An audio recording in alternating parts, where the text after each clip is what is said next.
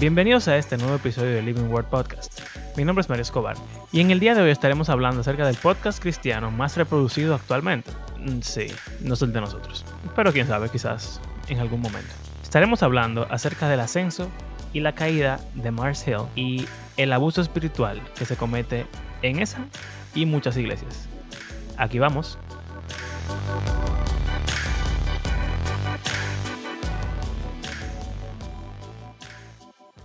Hay un podcast, que obviamente no es este, que está en número uno Es en religión y espiritualidad, que se llama The Rise and Fall of Mars Hill, el ascenso y la caída de Mars Hill. Eh, ¿Qué es Mars Hill? que Mars Hill era una iglesia, una mega iglesia, de en total como 15 mil miembros en Estados Unidos, Uh, que inició a finales de los 90, eh, tuvo como un boom en los eh, 2000 al principio y en el 2015, de un día a otro, cero iglesia, se murió. desapareció, murió completamente. Pobre. Y eh, se hizo un podcast recientemente sobre eso, para hablar sobre esa iglesia. Y obviamente, como personas que están al tanto, no mentira. Eh, nosotros, yo, yo lo escuché y eh, vamos a hablar más en detalle más adelante, pero yo lo escuché, se lo compartí a Mario, él se puso a escucharlo, no sé si ya oye todo lo que ha salido Todavía me faltan Eh, en eso. Pero esto es Living World Podcast. Yo soy Abraham Sánchez. Y aquí está. Yo soy Mario Escobar. Y queremos hablar sobre el abuso espiritual. Uy. Si hay un episodio Bueno. de Puya, este es el episodio de Puya. Eh, Bueno. eh, algo que quizá sería bueno leer al principio. Eh, un pasaje que yo le mandé a Mario Es verdad. eh, Sí, sí, sí. ahorita. Que está en Romanos, capítulo 2, al principio. Porque en verdad, o sea, tú puedes decir, wow, y un podcast hablando sobre la caída de una iglesia, y como que tú pudiese pensar que está tirándole a la iglesia y a la gente que estuvo involucrada en su caída, etcétera. Y en cierto modo, sí se expone lo que pasó, Claro. porque algo como periodístico. Sí, eso es Eh. importante decirlo. Ellos son periodistas cristianos y tiran historias. Es como Nuria, más o menos, pero cristiana. Exacto. bueno, lo que Ellos dicen lo que pasó. no van a saber, pero Nuria. dicen, dicen lo que pasó y buscan personas que estuvieron involucradas y eh, personas que también que están relacionadas a temas de estudios de lo que se está hablando en el episodio y lo ponen a hablar y bien, es bien. Si usted sabe inglés, se lo recomiendo. Ahora, no es como por un morbo de saber, ah, o de o no gozarse en, en lo mal que le haya sabes- pasado a otro. Tú sabes que yo puedo dar testimonio de eso. De que cuando tú me lo contaste, para mí era, era como que me daba curiosidad ver, porque lo que tú me decías era algo como, ¿y será verdad esto? ¿Y, qué- y qué pastor es ese? O sea, yo he escuchado ese nombre, eh, pero nunca me imaginé que fuera así. Pero después de escuchar el primer episodio y ya, el primer episodio yo estaba ya así de que, oh Dios, tengo que seguir. Y no era ya por el deseo de saber, sino porque da miedo ver nuestras iglesias, nuestros pastores, nosotros mismos reflejados en esa historia. Y el que, como dicen, el que no conoce su historia está destinado a repetirla. Entonces, en verdad uno puede empezar con un, con un morbo y una cosa, pero yo creo que un corazón sabio y hasta cierto punto humilde debería reconocer de que, o sea, uno pudiera caer ahí, quizás uno está ahí en cierto modo, y eso debería mover a uno a como a, querer evitar, a la acción, a la humildad, al arrepentimiento, etcétera. Es un podcast muy bueno en realidad. Yo voy a leer eh, Romanos 2, eh, los primeros versículos solamente.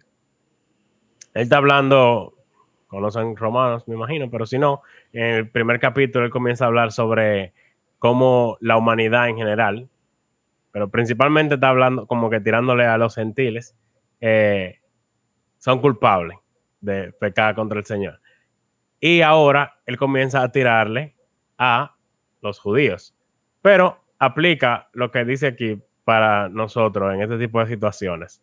Dice, por lo cual no tienes excusa, oh hombre, quien quiera que seas tú que juzgas, pues al juzgar a otro, a ti mismo te condenas, porque tú que juzgas practicas las mismas cosas. Y yo creo que eso es lo que Mario estaba diciendo. Nosotros, tú, quizá tú comienzas a oír eso, o, en general, cuando juzgamos a otras personas o identificamos cosas que alguien está haciendo mal, somos muy prontos a decir lo está haciendo mal. Sí. Lo está haciendo mal. Esa persona lo está haciendo mal. Pero nosotros estamos haciéndolo mal también. Eso me acuerda, Abraham. Yo te lo enseñé ese video. Una prédica de Paul Washer. Eh, para los que no sepan quién es Paul Washer, es un pastor estadounidense, eh, evangélico, bien estándar así. Pero el tipo es conocido por sus sermones muy fuertes. O sea, él no está ahí hablándote para que tú te sientas bien. Él quiere una iglesia que, que se mueva a la acción, que siga a Cristo, que sea santa. Y él está hablando, o sea, echando un boche de prédica fuertísimo, diciendo de que muchos de los cristianos que están en las iglesias hoy en día no son cristianos nada. Y son un hipócrita y que cuando llegue ese día el Señor no lo va a aceptar. Y que eso debería darle miedo y terror a la gente. Y entonces de repente la audiencia, la iglesia empieza a aplaudir. Hmm. Como pasa muy a menudo en las iglesias, que la gente empieza a aplaudir cuando el predicador está hablando. Lo cual a mí nunca me ha gustado, en verdad, siendo honesto, pero Nada, cada quien con su cosa. Somos, somos de iglesia chiquita, eso pasa más como en iglesia grande. Pues el tipo dijo, yo no sé por qué ustedes están aplaudiendo, yo estoy hablando de ustedes.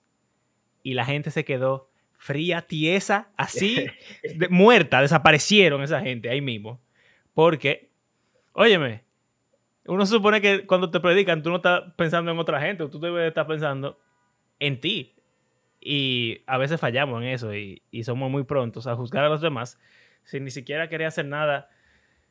O, peor, pensando que ya nosotros estamos bien, que estamos ya todos nítidos con el Señor y bueno, siempre el podcast nos da duro a nosotros. Porque imagínate, la, Biblia es una cosa tremenda. Entonces, o sea, ¿con qué se come esto de abuso espiritual? ¿Qué es eso? Porque vamos a hablar de abuso, por ejemplo.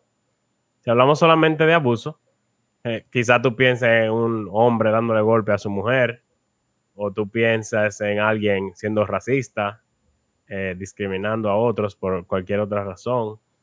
Eh, ¿Qué más? No puede pensar en abuso. un jefe abusando de su empleado, padres abusando de sus hijos o hijos abusando de sus padres.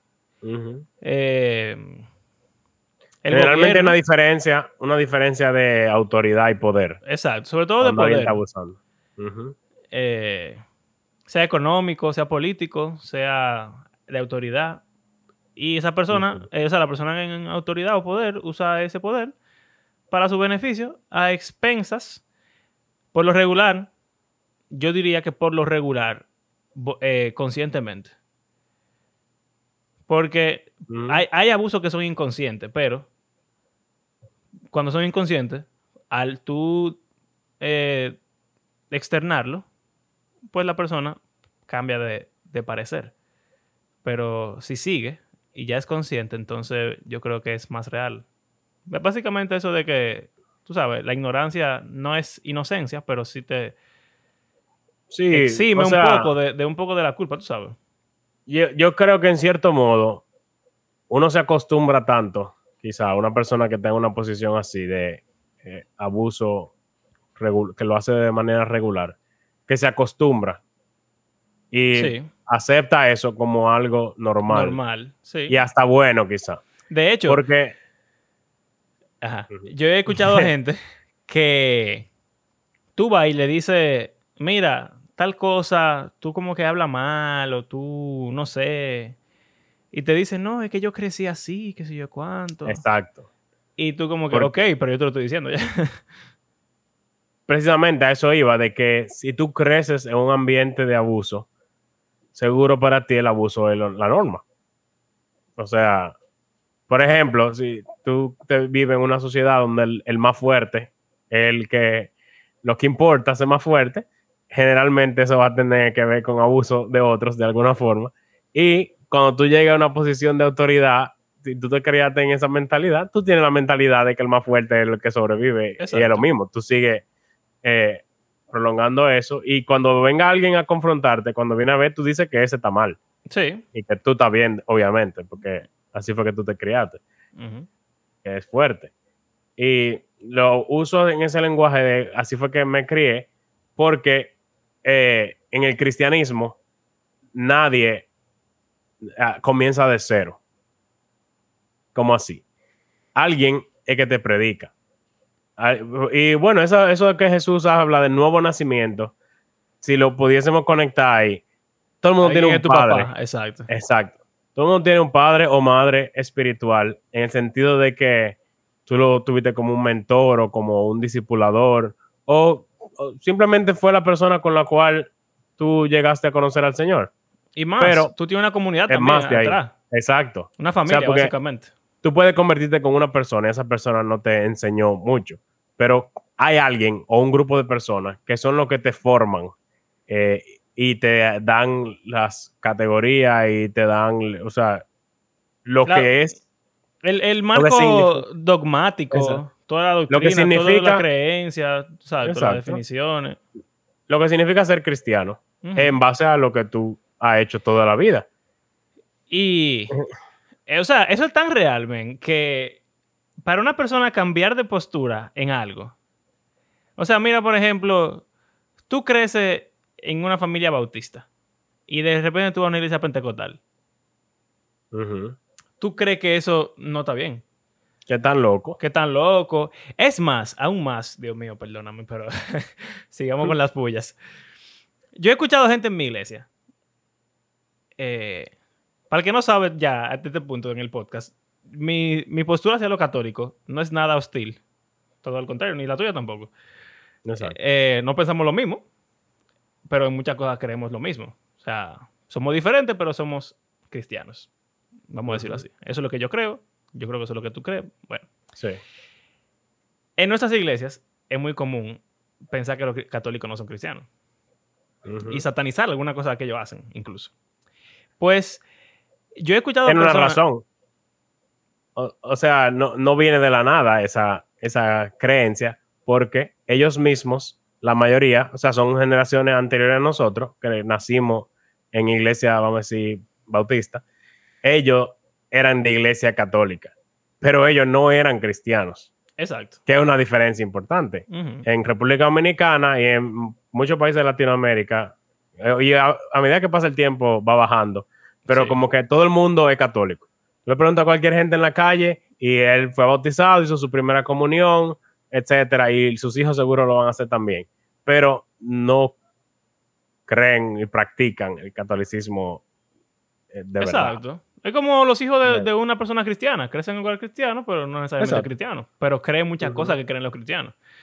Bueno, el punto es que no, no es una persona, varias personas yo he escuchado que han ido a bodas, a cultos, eh, a misas católicas y dicen, no, es que ya después de yo haber ido, yo me doy cuenta que es verdad. Eso es satánico. Oh, wow. Porque es que esa gente hacen cosas raras, hacen cosas extrañas, hacen cosas que no deberían ser, qué sé yo cuánto. Tú ves que eh, todo el mundo repite lo mismo al mismo tiempo, qué sé yo cuánto. Es, interesante lo ignorante que somos. Somos porque, muy ignorantes.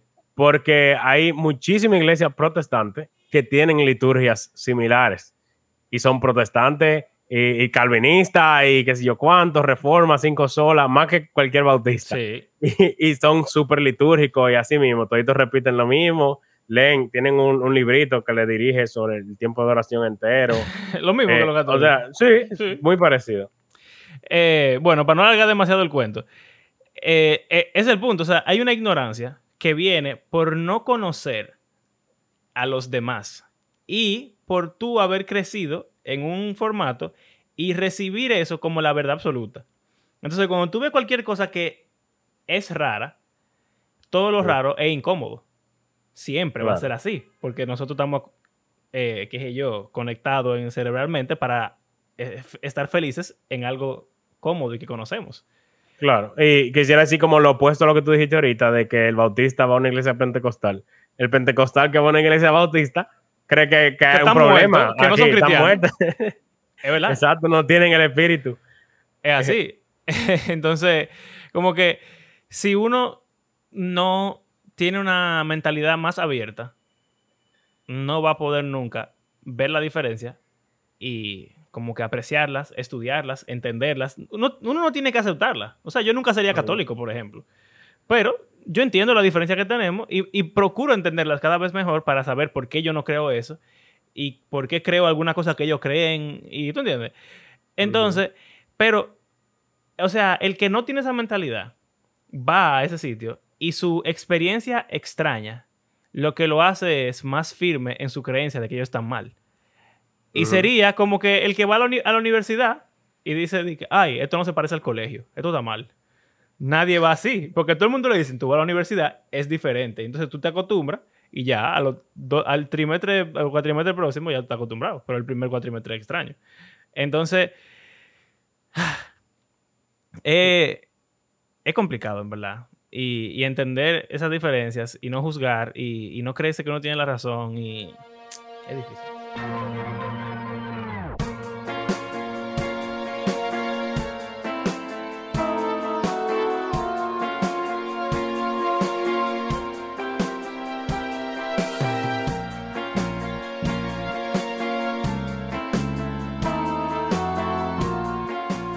Y todo esto lo estamos hablando de.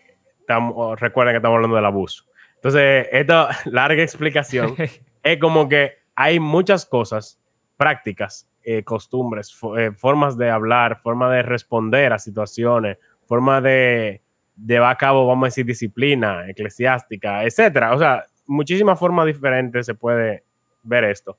De que quizá en nuestras iglesias hay cosas que no están bien y que siempre han sido así y asumimos que eso es lo normal y eso está bien, y que eso es lo bíblico. pero no, no necesariamente. Exacto. Y eh, eso puede llevar a algo que se llama abuso espiritual. Entonces, si un abuso normalmente uno piensa en algo físico o económico, ¿cómo sería un abuso espiritual? Bueno, al que va a una iglesia regularmente, o sea, puede decir que tiene una necesidad espiritual. O sea, tú puedes, tú sabes, reconoce que tiene una necesidad espiritual y por eso va a una iglesia ah, donde esa necesidad espiritual en cierto modo es suplida. ¿sí o no? Exacto. O sea, yo creo que puede que suene raro. Lo que pasa Pero- es que nosotros no hablamos en términos de que espiritual, que es yo, ¿sabes? Exacto. Pero vamos a decir que eh, eso espiritual puede ser algo también, eh, es como, es la parte mística de lo emocional y de lo físico. O sea, uno puede estar estresado, eso es algo físico, y eso puede estar, te, te- te tiene cansado físicamente, pero también te, te puede- Ujú. te puede tener triste o deprimido, eso es algo emocional. Pero el que es religioso o cree en algún tipo de fe, por lo regular, entiende que entre lo espiritual y lo, y- entre lo físico y lo emocional, también hay un tercer componente que es lo espiritual, que no se explica ni se entiende, pero como que está mezclado entre esas cosas. Y Sí, y, básicamente, o sea, O sea, tiene muchas formas diferentes de representarse, esa necesidad espiritual que yo estaba hablando. Por ejemplo, eh, tú dices, yo tengo que ir a la iglesia porque la Biblia dice no dejando de congregarse. Entonces yo tengo esa necesidad de ir a la iglesia porque yo quiero obedecer al Señor. exacto, Entonces, obedecer al Señor para ti como creyente es una necesidad espiritual exacto. que tú has entendido en tu vida. Hay veces que tú tienes que yo quiero hacer la voluntad de Dios. Eso es una necesidad que, o sea, tú consideras que es una necesidad espiritual, hacer la voluntad de Dios. No pecar, eh, santifi- santificarte, participar de las ordenanzas, servicio, etcétera. Tú consideras que esas son necesidades espirituales que tú tienes. Y también si tú estás muy ansioso y tú necesitas como aliento, esperanza, es una necesidad espiritual que también en el sermón, en el estudio de la palabra, la oración, esa necesidad se suple, de exacto. cierto modo, ¿verdad? O sea, son El que- términos que quizás no usamos, pero Sí, y quizás vamos es a una decir realidad. un ateo o algún cristiano muy, vamos a decir, como Nominal. poco espiritual, no sé, como, o sea, que eso suena medio místico. Hay cristianos que son mucho más como racionales, escépticos, en cier- hasta cierto modo. Eh, o el que no cree, simplemente, diría que eso de que necesidad espiritual es un invento. Y eso es válido. Pero es que hay necesidad de que uno mismo se la impone. Porque uno tiene una necesidad de, de buscar el bien, hasta cierto modo. Entonces, hasta cierto punto. Entonces, si yo creo que el bien es obedecer a Dios, al no hacerlo, yo estoy yendo en contra de mi naturaleza humana. Por lo tanto, Ujú. es una necesidad que yo tengo. Es como la necesidad de ser feliz. Tú no tienes que ser feliz realmente, pero es algo que tú te impones a ti mismo porque como que tú estás creado para, para eso. Entonces, es algo extraño de explicar, pero básicamente yo creo que lo pudiéramos resumir en eso. O sea, cualquier cosa, necesidad eh, o abuso, o cualquier cosa que pase en el contexto de lo que la gente llama espiritual, religioso, eh, místico, eso que pasa en ese contexto, que se ve de forma muy tangible, muy en la forma en la que te habla el pastor, en la forma en la que la iglesia se, se comporta, en la forma en la que un hermano se trató, eso es algo físico y tangible, pero como pasa dentro de la esfera de lo espiritual, ya uno le puede decir abuso espiritual. Es un nombre simplemente. Por ejemplo, un ejemplo sencillo que muchísima gente conoce. Eh, una necesidad espiritual de alguna persona es que el Señor lo bendiga y obedece al Señor. ¿Cómo así? Bueno, en la Biblia se habla muchísimo pasajes de la bendición del Señor y de que esa bendición no solamente es algo espiritual, o sea, es una necesidad espiritual que uno tiene de que el Señor le bendiga, pero eso se puede reflejar de diferentes formas, incluyendo material. O emocional. O sea, sí, o sea, es una bendición que el Señor te prospere económicamente. Exacto. Entonces, un, un ejemplo de abuso espiritual es que alguien reconozca esa necesidad que, que tú tienes de que tú quieres que el Señor te bendiga y te prospere. Entonces, Él puede decir, sí, mira, si tú das todo tu dinero, el Señor te va a bendecir y va a multiplicar todo eso que tú le entregaste y te va a dar el doble. Es un ejemplo. Suena como, puede, si tú no has escuchado ese tipo de cosas, tú puedes decir como que imposible que alguien le crea a eso. Pero, Pero yo creo que es uno de los abusos, o sea, yo creo que es de los más comunes, Sí. que se le llama Evangelio de la Prosperidad. Eh, eh, tiene otros nombres, obviamente, pero Es el generalmente tiene que ver mucho con dar tu dinero a la iglesia para que el Señor te prospere. Y, y muchas veces la gente dice, no, porque esa gente que están ahí no son cristianos, nada. Pero realmente es un abuso espiritual, porque el líder de, que está eh, haciendo eso está controlando a la gente con En algo. base- Exacto. Exacto. Él sabe que la gente tiene una necesidad espiritual y él utiliza lenguaje que esa persona va a entender que va a llenar su, su necesidad espiritual y él manipula la cosa para salirse con la suya y que el otro haga lo que él quiere. Básicamente tú controlas a la persona a través de eh, puntos espirituales, Es, es como. en cierto modo. Imagínate que. Bueno, esto pasa con, la, con las mujeres que se prostituyen, por ejemplo. Eh, su necesidad económica las hace hacer lo que sea por- para sobrevivir. Entonces alguien toma esa necesidad económica que tienen y la explotan y se Exacto. convierte en un abuso. Entonces, en vez de tú verlo como una necesidad económica que la persona tiene, míralo como una necesidad espiritual que tiene, pero también económica. La persona necesita dinero o la persona quiere estar bien con Dios porque cree en Dios. Exacto, obediencia. Exacto. Y la persona, el abusador, dice, ah, mira, esta persona, su necesidad, lo que quiere, lo que está buscando es estar bien con Dios. Yo la puedo engañar, hacerle creer que esto significa estar bien con Dios. Y esa persona, de todo corazón, cree que está agradando a Dios. Mientras que otro se está eh, lucrando con, con, con lo que está haciendo. Y quizá a- en, en casi, casi siempre cuando se habla de ese tipo de líderes, como que se asume que el, el tipo sabe que es un estafador y que está engañando a todo el mundo. Pero no sé si en todos los casos es tan sencillo como decir Sí. que él sabe que está completamente mal lo que está haciendo y está estafando a la gente. Eh, Sobre todo mientras más cree. pasan las generaciones. Quizá Ajá, el primero ver- estaba seguro, el segundo quizás más o menos, pero a la cuarta generación ya ese muchacho creció en esa iglesia pensando que esa era la verdad y que eso que él recibe es la bendición de Dios que también se está manifestando. Es Exactamente. complicado. Y él mismo se cree eso. Bueno, no, no sé si qué tan controversial sea meter el tema de, de las pirámides, por ejemplo. De que el que está arriba está recibiendo dinero, pero el que entra debajo de, de esa persona, eh, no le, seguro no, no va a haber nada de dinero por mucho tiempo, si es que llega a tener algún beneficio. Eh, es parecido. Sí. O sea, yo estoy recibiendo esa bendición porque yo estoy haciendo lo que el Señor me, me, llam- me llamó a hacer, ser pastor y ser líder de la iglesia. Y Él me está bendiciendo. Y a los hermanos, no todos lo está bendiciendo. Quizás entonces tú llegarías incluso a pensar que el hermano es que está mal. Tú lo está haciendo bien. Porque eso es lo que te enseñan. No lo está haciendo de corazón o no, tiene pecado en su vida y te busca forma de justificar ese abuso y perpetuarlo y hacerlo peor eh, a medida que pasa el tiempo.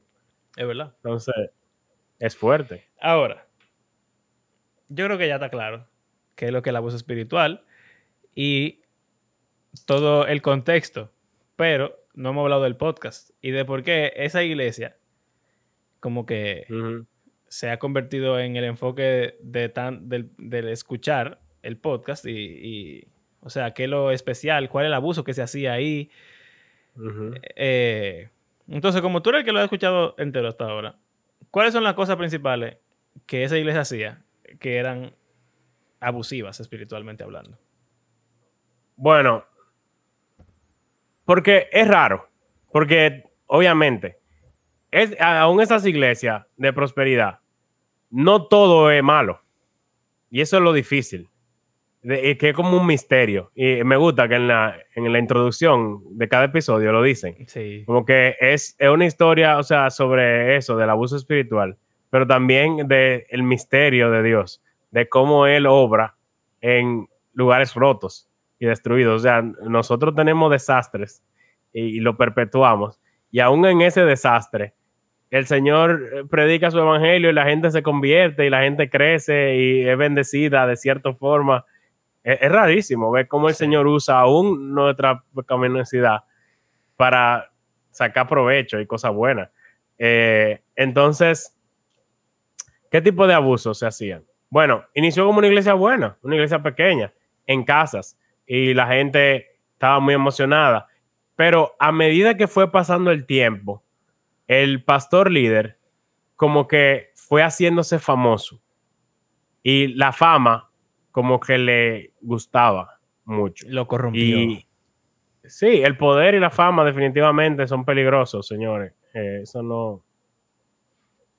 eh, yo, o sea, yo me imaginaría como que si él desde un principio, como que si él viera ese futuro y, y como que seguro él mismo criticaría a, Sí. a él del futuro.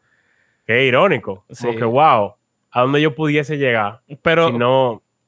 Eh, pero el él del futuro, interesante, al escuchar el podcast uno se puede dar cuenta de que eh, como que él llegó a excusar su comportamiento con la palabra. Entonces, quizá, Sí. seguramente el él del pasado hubiera dicho, eso no está bien, yo nunca haría tal cosa. Pero al él pasar por el proceso del liderazgo, por la fama y todo eso, se fue corrompiendo al punto de que él mismo se llegó a engañar y se envaneció, básicamente. Y entonces ya él dice que eso está bien. Y si él Sí. ve el, el, del, el él del pasado le, le critica, él diría, no, es que tú no sabes. Ahora yo sé más que tú. Tú no tienes la experiencia. Lo cual es una Eh, paradoja muy, muy, es- eh, Es aterrador. muy fuerte. O sea, para nosotros que tenemos este podcast y que tenemos planes, o sea, a veces no podemos pensar como en el futuro de las iglesias y no sé cuánto y como que qué cosas consideramos que serían mejor. Bueno, eso es lo que vivimos hablando aquí. Exacto. Cosas que de la cena del Señor, del diezmo, de etcétera. En esta temporada hemos estado hablando de eso. Y esas cosas que estamos proponiendo, nosotros creemos que son buenas. Sin embargo, como que el Abraham o Mario del futuro, que, o sea, Eso me da miedo, de verdad. da miedo, da Sí, miedo. Que uno llegue como a, a perder el enfoque Sí. y hacer ese tipo de cosas. Entonces, eso de ese enfoque en fama, en crecimiento, él quería como que su iglesia creciera y creciera y creciera, como que los números le importaban mucho de que la iglesia estaba creciendo. ¿Por qué? Porque es una evidencia de que el Señor está prosperando eso y está detrás de eso. ¿Ok? Entonces, tú decís, wow, pero mira los números. O sea, quizás tú digas que yo hablo feo y yo no hablo de una forma correcta, pero, o sea, tú no puedes mentir. Los números no mienten. Si la gente está viniendo, si la gente está creciendo, más gente está escuchando de Cristo, el, reino se va expandiendo. O sea que cuando viene a ver, el Señor está detrás de él y él lo está haciendo de la forma correcta. Pero eh, es, fuerte. Eh, él se enfocó en que él quería transformar su ciudad. Y como que el enfoque más grande eh, era en ese, de qué, se, qué podemos hacer como iglesia y como comunidad para transformar nuestra ciudad. Y tú dirás, pero eso es algo bueno. Claro que sí. Muy bueno. Pero cuando el enfoque como se fue perdiendo y era ya se volvió como un nosotros versus ellos. De que nuestra iglesia va creciendo, somos más y ya como que la comunidad en la que nos encontramos no es como un campo misionero, sino como que son nuestros enemigos. y eso pasa mucho, como que se va... En verdad, eh, tú sabes que parte del contexto de eso es que esa iglesia está en Seattle, que todas las ciudades grandes en Estados Unidos son más liberales eh, y más progresivas que conservadoras. Eso, eso es lo normal que pase socialmente hablando. Entonces, los cristianos por lo regular somos más conservadores en la, cosa que creemos. Pues, ese querer transformar y alcanzar la ciudad, como tú dices, se convirtió en una lucha. Una guerra. Porque la ciudad está yéndose en contra de los valores cristianos y esta guerra cultural que ahora en otro país se está viendo, que si están legalizando el aborto, que si la homosexualidad y el LGBTQ, que si el feminismo, todas estas cosas estaban llegando, o ya habían llegado y estaban creciendo y explotando en esa ciudad. Y entonces, ese, ese, como que esa tensión entre lo que nosotros entendemos que la Biblia enseña, que es más conservador, versus lo que el mundo está haciendo, y ya no era alcanzar la ciudad, era, o sea, la ciudad es nuestro enemigo y es una pelea, como tú dices.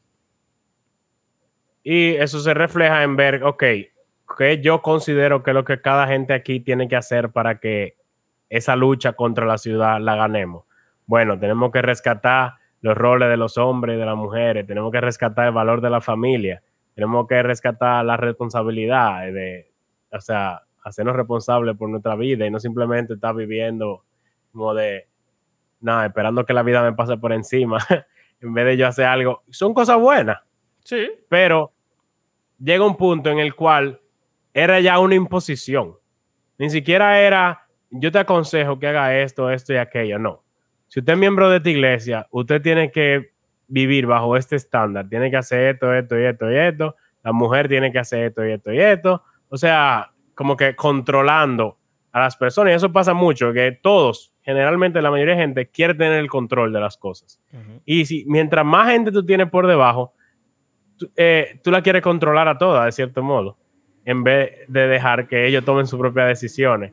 Y en eso hay un, cierto abuso también, de tú controlar a la gente diciéndole, eso es lo que dice la palabra que tú tienes que hacer. O la palabra dice que tú tienes que, o sea, es como coger las reglas que yo entiendo que tú deberías seguir y, buscar necesidades espirituales que tú tienes y decir que esas necesidades se suplen si tú haces lo que yo quiero que tú hagas. Tú sabes que eh, como tú empezaste el episodio diciendo que hay veces que hay abusos que uno hace inconscientemente.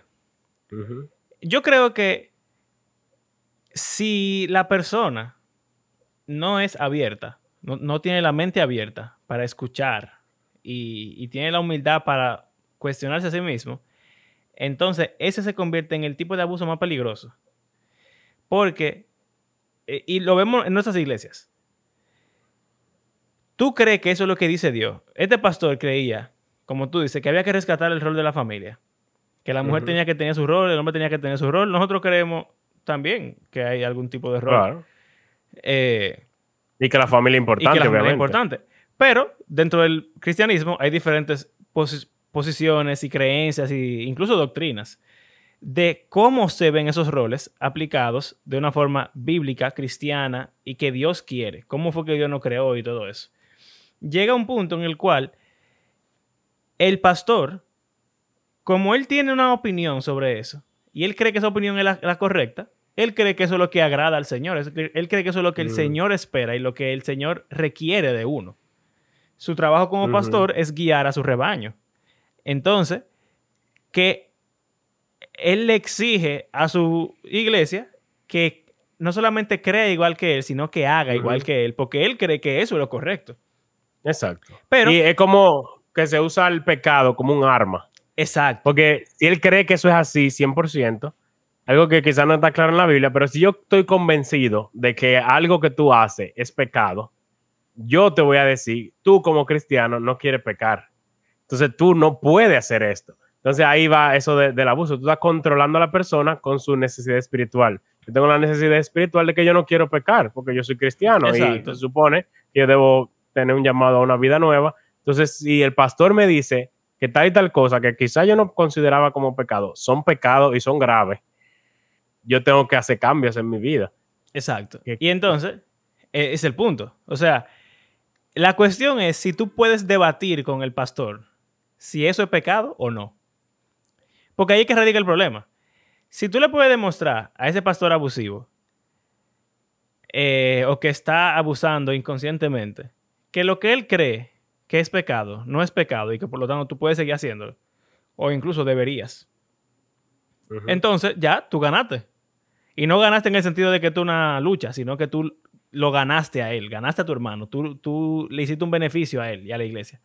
Y es interesante que en este caso, aparte de ese abuso, vamos a decir, de, de tratar de hacer que la gente, controlar a la gente, hay personas que hicieron lo que Mario está diciendo, de ir a donde él y decirle, mira, yo considero que esto que tú estás haciendo no está bien. ¿Y qué pasó? Más abuso. ¿Por qué? Una persona le dijo a alguien que estaba hablando de que, ay, mira, ¿qué te parece trabajar con ese pastor? dice, ah, él es muy bueno, muchísimas cosas buenas. Y dije, ¿y tú tienes algo malo que tú dirías de trabajar con él? que bueno, él es joven todavía, o sea, él tiene veintipico, treinta y pico. Eh, yo creo que sería sano él tener mentores mayores que él, que le den consejos y lo, como que, que no sea él solo, porque era como que él estaba solo y no tenía, como que estaba por encima de todo el mundo. Resulta que el hombre se enteró, no se sabe cómo, obviamente alguien le dijo a alguien que le dijo a alguien, y el, al otro día a esa persona lo llamó ese pastor para su oficina, la despidió inmediatamente.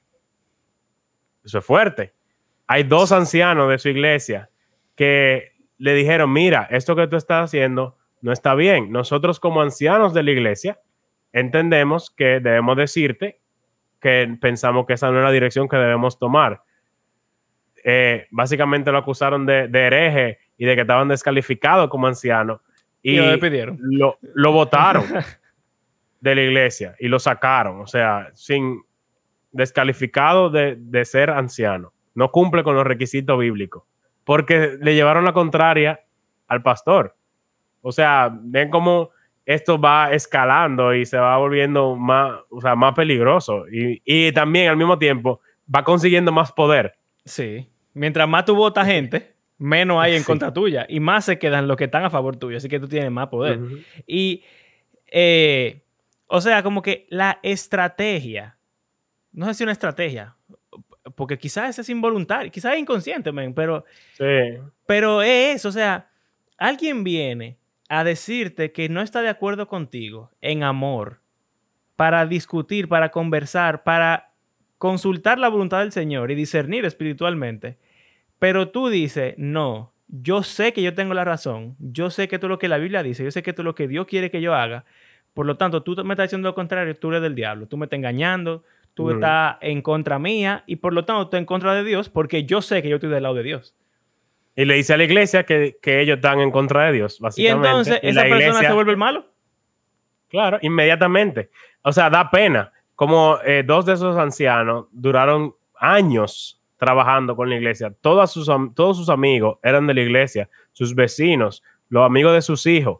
Y cuando votan a esos dos ancianos por llevar, o sea, simplemente por un consejo de que no hicieran lo que el pastor quería que se hiciese. Lo votaron y dijeron que estaban en disciplina. No, ni siquiera en disciplina. No, lo Lo votaron y ya. Y, y que no, o sea, que habían pecado y que estaban descalificados como pastores. Es interesante como uno de esos pastores dijo, si a mí me hubiesen atrapado en un pecado sexual, yo cometí adulterio, la iglesia no hubiese tratado a mi esposa y a mis hijos como nos trataron. ¿Cómo así? Si un líder comete un pecado de adulterio, está descalificado y hay que votarlo como pastor, ¿verdad? Sin embargo, la gente se volcaría en ayudar a la esposa Claro. y a la familia de ese hombre e incluso a tratar de restaurar esa relación. Hasta él, si no es que le encubren el pecado. que pasa también. Claro, claro. Pero eh, él decía como que si yo hubiese cometido adulterio, me hubiese ido mejor a que yo llevarle la contraria al pastor. ¿Por qué? Porque lo que hicieron fue que inmediatamente dijeron eso, todo el mundo le sacó pie, como decimos aquí. Más nunca hablaron con ellos. Eh, o sea, es como que todo lo que las relaciones que tú has construido durante años, las lágrimas, los momentos felices, tu- todas tus amistades, de un día a otro no existen. Porque le llevaste la contraria al pastor. Qué fuerte. Es fuerte, es Es fuerte. O sea, eso es un abuso espiritual. Sí. Que, o sea, mientras más posición de poder uno tiene, más abusivo uno tiene el potencial de ser. Y eso es aterrador. O sea, yo no creo que nadie escuche ese podcast de verdad, como yo te decía, como que por morbo o por Sí, disfrutar que esa iglesia haya caído. O sea, eso da miedo de que mi iglesia pase algo así, de que yo sea alguien que abuse de otros sin yo ni siquiera darme cuenta.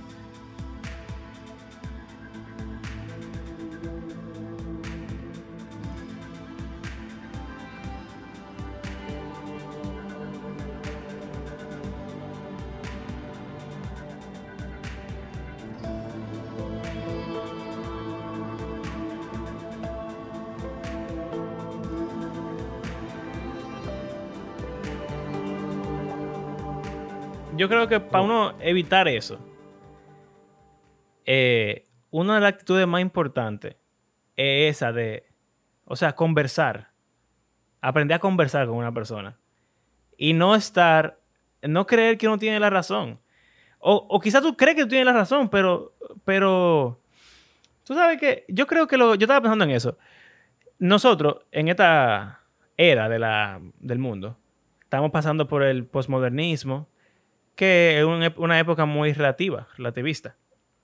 Y los cristianos tenemos una, una eh. Aversión. aversión por el relativismo. O sea, y con razón, hay una verdad. No son muchas las verdades. Hay una verdad. Que, que, que- sea difícil descubrir cuál, cuál es, eso, eso es válido. Pero solamente Ujú. hay una.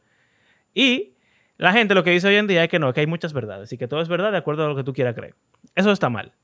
Pero yo creo que lo hemos llevado al punto de decir que no solamente hay una verdad, sino que tú no puedes tener opiniones sobre cuál es esa verdad. Y me pasa, de verdad te lo digo, que me pasa con cristianos hablando. Que si tú, no estás de acuerdo con ellos en cuanto a Cualquier doctrina. cualquier doctrina, el calvinismo versus arminianismo, si están predestinados o, o no, que si los dones espirituales, si se hablan lengua o no, que si la mujer puede ser pastora sí o no. O sea, el que está puesto en su cosa te dice, no, es que esa es la verdad. Y no se dan cuenta de que están cometiendo un, un error muy grande porque son arrogantes. La verdad es algo complicado. O sea, es verdad que hay una sola, pero tú crees que tú puedes, o sea, tú tienes el, el don santo de saber Hmm. cuál es la verdad al 100%. Yo no creo que nadie tenga ese don santo. Cada quien, por, eh, o sea, estudiando, hablando, orando, tiene que buscar la forma de acercarse lo más posible a la verdad única. Pero no es verdad que tú puedes decidir que no, eso es la verdad y tú estás mal. Eso, eso, es, más relativi- eso es más relativismo que el que dice que no está Ujú. seguro sobre cuál es la verdad. Y si, la, si no prestamos atención a eso, yo creo que es muy fácil caer en eso del abuso espiritual y Yo abuso en cualquier área. Deberíamos estar como muy firmes en las cosas que sí estamos seguros que son la verdad. Por ejemplo, la creación del hombre, que el Señor fue que hizo, o sea, creó todo. Guió el proceso de la historia hasta siempre, o sea, es soberano. Que Jesús vino, vivió, como dice la Biblia, murió, resucitó. Eso es verdad. La verdad de que Él vuelve, de que Él va a renovar toda la cosa. Eso es verdad. Por esa verdad podemos morirnos toditos. Sin embargo, por, eh, eh, se usa mucho una expresión en, en, inglés de que como que un monte en el cual moriría. Eh, die on that hill. Es como que yo no moriría por defender que una mujer no puede ser pastor. Es como meter mi mano en el fuego. Yo no metería mi mano al fuego exacto, por tal cosa. Exacto. O sea, es algo que al final del día no. O sea, no es lo primordial. Exacto. Y mira, también está el hecho de que cada quien tiene su creencia. Y tú puedes estar firme en tu creencia. Si tú crees, o sea, alguien que, vamos a decir, eh, creación versus evolución. Eso es súper sensible para los cristianos. Ok. Vamos a decir que hay un cristiano que no cree en la, que cree en la evolución, que cree que Dios hizo la evolución y la guió y todo eso. Y la mayoría de los cristianos creen en algo más literal. Ok. Simplemente digan, estamos en desacuerdo. Eso no puede quitarte la salvación. Ni, es de esas cosas que tú dijiste que son fundamentales. Simplemente estamos en desacuerdo. y, y si son fundamentales, ¿sabes qué uno hace con esa gente? Es sencillo. Yo tengo amigos que no son cristianos yo no ando por ahí acabándolos. Ni eh, si van a la iglesia, yo no le diría, no vengas a la iglesia, que sé yo, ¿cuánto? Tú no eres cristiano. Pío. No, si hay una persona que dice, mira, yo creo en todo esto, pero no creo en la resurrección de Jesús. Ok, un placer. Yo creo que tú estás mal, que la Biblia enseña que Jesús resucitó y yo estoy dispuesto a morir por esa creencia. Y yo creo que si tú no crees que Jesús resucitó, tú no eres cristiano. Así que yo te invito a estudiar, a qué sé yo. Ya. ¿Qué, voy a hacer? Te voy a eh, crucificar para ver si tú resucitas, ¿no? O sea, hay que aprender a, decirle a la gente, eh, agree to disagree. Ya, yo, ok, estamos de acuerdo en que no estamos de acuerdo, punto. No hay que abusar de nadie, no hay que imponer nada en nadie. Porque cada quien tiene que creer lo que, como dicen, la salvación es individual. O sea, las creencias también son individuales. Sí. Es difícil. Es difícil porque, como hemos hablado también, cuando tú estás muy convencido de que algo es así, sí. tú quieres que el otro se convenza de que eso es así. Sí. Y tú, eso te lleva a hacer cosas que no son sí. buenas. es difícil. Sí, en verdad es, muy difícil. La tentación del poder y de, de la fama, de verdad acaban con, una persona y hasta de creer que tú puedes hacer algo al respecto, algo bueno. Yo tengo el poder de cambiar tal cosa, pues entonces yo debería hacerlo. Lo que pasa es que... Es, que, es como él mismo decía, yo soy joven, es verdad, pero estos pastores más viejos que yo, ninguno tiene una iglesia más grande que la mía. Entonces yo no tengo nada que aprender de ellos. Tú, tú lo oyes y tú dices como que este ese tipo está loco, un orgulloso. Pero se puede entender en cierto modo lo que él está diciendo.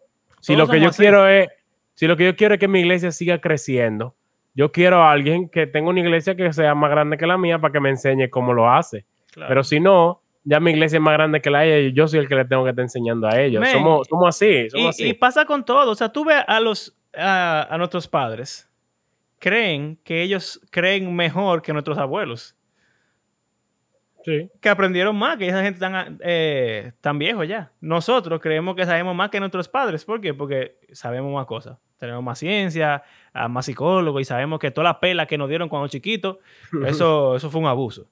Y, pero eh, eh, nuestros hijos entonces van a decir que nosotros no sabíamos nada. Eso, esa arrogancia del joven está siempre en uno porque, porque uno cree que se la sabe toda. Entonces, no es descabellado ver cómo ese pastor puede pensar que él, él se la sabe toda. Y somos, somos así, somos así. Yo soy así. Eso está mal. Y precisamente por eso, mm, el pasaje que leí al principio, es muy fácil tú juzgarlo, porque es evidente que está mal. Sin embargo, esas cosas que están mal en él y que son claramente visibles para todo el mundo, eh, están en ti, están en mí. Y nosotros deberíamos revisarnos eh, y ver cómo esas cosas no lucen igual. ¿Por qué? Porque yo no estoy en una posición de fama y poder como esa persona para que se reflejen tan eh, visiblemente, Sí. sino que yo no tengo, no tengo tanta influencia, no tengo tanto poder, así que esas mismas cosas que yo tengo adentro no, no afectan tanto. Sí, nada más la ve, nada más la ve tu Exacto. mamá, tu esposa, tus compañeros de trabajo, tus amigos. Y quizás no te dicen nada o te lo dicen y tú no le haces mucho caso. Y si tú no le haces caso, ya, tú te puedes dar cuenta de que tú eres así. Sí, somos Cada vez que tu mamá te dice, o sea, eso pasa con, todo- con todos los hijos. O sea, mi mamá me dice tal cosa, ay, viene esta mujer, que es una vieja que no sabe, que ya el, el- el WhatsApp se puede ver en la computadora. Y entonces ahora ya me está diciendo, o sea, somos así, somos así 100%. Y por eso ese podcast da tanto miedo, Sí, porque uno no se da cuenta de que está yendo en el camino de la de gracia. Bueno, Y que quizá, seguro, la mayoría de gente nunca va a llegar a tener una iglesia de 15 mil personas. sí, claro. eh, y tener esa posición de poder y fama. Sin embargo, eso no significa que yo no deba cambiar las cosas que ya yo estoy haciendo, del abuso que yo pueda estar cometiendo y de, o sea, No, los que- pecados que... yo tengo y que no me doy cuenta. Men, hay iglesias pequeñas. Hay iglesias pequeñas. Mm. Que nunca van a salir en las redes sociales, que nunca van a salir en las noticias. Que están abusando igual o peor. Y, y quizá yo soy parte de eso. Yo soy parte de esa iglesia. Yo soy líder de joven. Yo soy líder. Yo soy pastor. Yo soy, qué sé yo. Eh, yo soy profesor. Yo soy tío. Yo soy hermano de alguien. Y estoy haciendo eso. Eso, eso da miedo. Eso da, Sí. eso da miedo. Así Entonces, un, un- un episodio un poco sombrío. Sí, tenebroso. Yo espero que la gente, o sea, ¿sabe que ese eh, fan dice que es como puya y, y eso? Y hemos seguido, yo por lo menos he seguido con ese chiste de que son episodios de puya, pero ojalá que detrás de la puya uno pueda ver, o bueno, delante de la puya, porque la puya es solamente un relajo, eh, uno pueda ver que en verdad, o sea, son cosas que uno hace mal, de verdad. Y que uno debe procurar cambiarla y bueno. O sea, que en vez de puya deberíamos ponerle arrepentimiento. reflexión reflexiones para reflexionar Eh, Reflexión y arrepentimiento. sí en verdad bueno, puya. ok gracias por acompañarnos en este episodio les recordamos que hacemos este podcast porque creemos que la Biblia es un libro que está vivo y que tiene el poder de Dios para transformar a sus lectores y también todo el mundo, y también para lastimar a muchas personas si no se usa apropiadamente. Eh, si disfrutan nuestro podcast, pueden suscribirse a nuestro canal de YouTube, denle la campanita para que sepan cuando subimos eh, nuevos videos todos los sábados. Compartan nuestro eh, podcast, puede ser en, en audio también, síganos en Spotify, en Apple Podcast, en Google Podcast. En Instagram pues. también, síganos en todas partes y compártanos. Si creen que esto es útil para alguien o para cualquier persona o para todo el mundo, compártanlo con muchas personas para que nos sigan y eso ayuda a nuestro podcast a crecer. Eh, la próxima semana vamos a seguir. Nos quedan algunos episodios en verdad todavía de temas libres y vamos a hacer la temporada completa. Así que si tienen alguna sugerencia, pueden escribirnos en Instagram o los que tienen nuestro número de teléfono pueden hacer una sugerencia eh, privada. Y si quieren ayudarnos económicamente con sus diezmos y ofrendas para que Dios los bendiga, pueden hacerlo en nuestras plataformas de PayPal o Patreon.